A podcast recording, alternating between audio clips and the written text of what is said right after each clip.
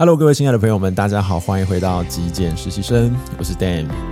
我想，我们有在练习断舍离或是在练习极简生活的朋友，应该都不会否认，断舍离或极简可能不是一件那么容易、那么轻松的事情哦。那其实我个人也是如此，在过去三年多的断舍离经验下来，我觉得总是有些东西会特别难以割舍。那我自己静下来去稍微盘整一下，我觉得大概有三个因素会导致一个东西变得非常非常棘手，不好处理哦。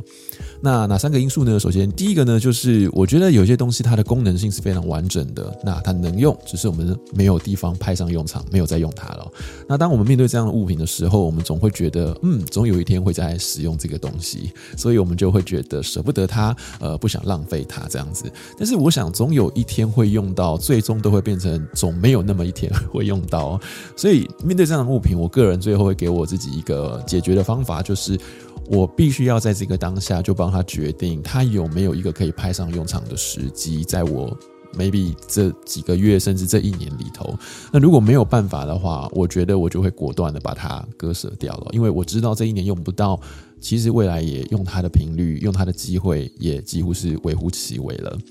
第二个东西呢，就是一个东西，如果它的入手是非常昂贵的，例如你购买的名牌，又或者是别人赠送给你的东西，它可能来自于国外的舶来品哦，感觉非常高级，或者它取得非常的不易，我们就会舍不得把它割舍掉。那有些人可能之前买了很棒的礼服啊，但是可能身材走样了，再也穿不下了，就会希望，诶，自己是不是可以瘦下来再穿它？但是我后来发现好像有点困难哦。那另外一种状况就是，也许这东西。贵到让你舍不得用它，或是舍不得去吃它，放着放着，这物品可能久而久之也可能自己崩坏了，又或者是食物，或者是一些保养品，可能就这样过期了，就没有用。非常可惜。那我个人怎么样去思考这样子的状况呢？就是其实我觉得我们每个人在生活中，特别在这个地球上面工作，非常的繁忙，很辛苦，赚的钱就是希望让自己可以过上一些比较好的生活。当然，我们并不是要被这些物质的欲望所捆绑，只是我们知道。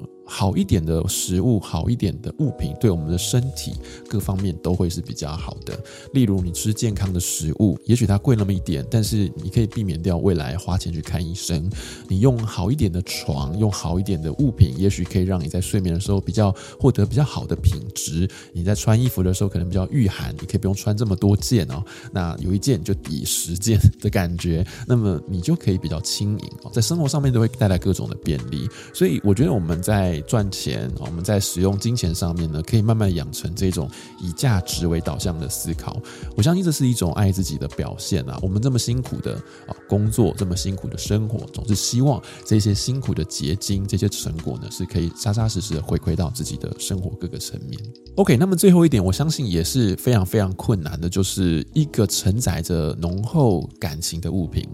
举例来讲，有些呃生日的卡片啊，啊，或者是呃前任所留下来的东西，又或者是很亲密的亲人啊，或者是朋友离开之后所留下来的遗物哦。那这些东西，老实说，因为它有感情的关系，所以我觉得我们已经不是在处理这个物品的本身了，而是在处理跟这个人的关系。所以这个东西就变得有点麻烦哦。我自己思考了一下，大概会有两个因素让我们比较难以割舍它。第一个就是。我们其实有一点担心，当这个东西被丢掉之后，是不是那一整段的回忆未来会找不回来啊？那个那个很模糊的回忆无法拼凑回来，所以很担心啊。第二个部分就是，我们可能会给自己贴上一个标签，当我们丢掉这个东西的时候，是不是就代表我们这种人很无情啊？好像没血没泪一样哦，不念旧。可是我们要知道的是，当我们开始有这个舍不得的念头的时候，我觉得我们就已经是一个非常的念旧、非常重感情的人了，所以我相信这个标签呢，其实可以很轻易就把它撕掉。那另外一块就是说，我们在这个地球上所做的每一件事情，当它完成之后，我觉得它就已经是一个既定的事实，它就是一个客观的存在。所以，就算有一天我们真的不小心患得的失智症好了，真的什么东西都记不起来了，就算这个物品摆在我们的眼前，我们也记不得了。根本也忘记谁了。可是呢，我相信那一段回忆，那一段记忆是永久的被刻画在这个宇宙之下，所以它是一个已经被好像被输入、被储存的一个呃档案了，它是一个记忆了，所以它是一个客观存在事实，其实是不会被磨灭的哦。所以回过头来，我还是比较呃会希望在断舍离练习中呢，我们可以更珍惜当下，在每一个片刻，如果都是非常的投入的、非常全然的去生活、去经验它，我相信在未来都没有一个时刻是会感觉到后悔的。我个人认为，与其留下这些东西，倒不如。更重要的是，不要让自己未来有所后悔哦。所以渐渐的，我会去理清这个物品只是我依赖它，有一点点需要它来做回忆的东西，而不是一个真正的我跟这个人的关系哦。所以我跟这个人的关系也好，或者是我对他的感情也好，永远都会是这么的浓烈，永远都会是这么的深刻。所以这个物品本身已经没有那么重要了。那么关于这样子的物品，我会不会保留呢？我举一个我自己个人亲身经验。我的爷爷呢，他的外套呢，在呃去年呢，我就将它割舍掉了。但他留下来有一条围巾呢，我是保留到现在，因为这条围巾呢，我觉得它蛮适合我的，它能够继续使用，所以它有它的功能性在，所以我就把它保留下来。而那件外套呢，对我来说是不合穿的，大小不是那么适合，所以我就将它割舍掉了。所以这些东西能不能保留呀？当然可以哦，也许你是作为记忆使用。那我后来呢，是觉得它还有功能的话，没有坏掉，我也很喜欢，那我就把它带在自己的身上来做使用，这样子。所以综合上面三个条件，我个人觉得不管。割不割舍，或者是舍不舍得，都是来自于自己内在的一种执着，呃，都是自己的放不下哦。我们有趣一点，幽默一点，呃，因为这些物品本身是无生命哦。如果哪一天他们活过来了，他们长脚了，他们长嘴巴了，其实是他们自己想要离开你的话，你。能放得下他们吗？你能放过他们吗？哦，呃，这个例子感觉起来就好像有一点在谈恋爱的时候，你的男友、你的女友，如果他是很主动来跟你分手的，提分手的话，那你还是得学习尊重对方，然后试着割舍这一份爱，然后甚至是祝福对方，希望他有更好的未来，对不对？然后虽然自己会很痛苦，但是你还是得要好好的跟自己相处，然后好好的疗伤。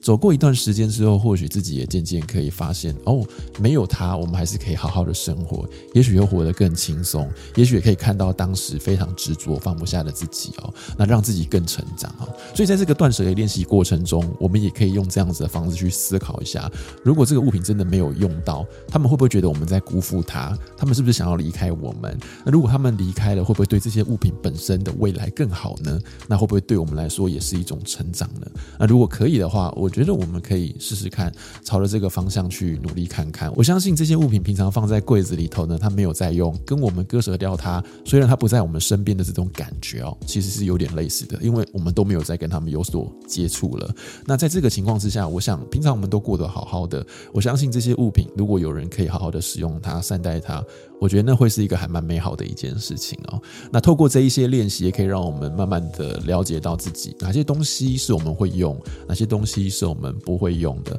那在未来购物的时候呢，也就可以让我们变得更加的精准了。OK，以上就是我今天想要跟各位分享的节目内容，希望或多或少都可以提供给大家一些注意喽。如果你喜欢我今天为您准备的节目内容，别忘了记得帮我按一个赞，也欢迎您订阅支持我的频道。我是 Dan，那我们下期节目见，拜拜。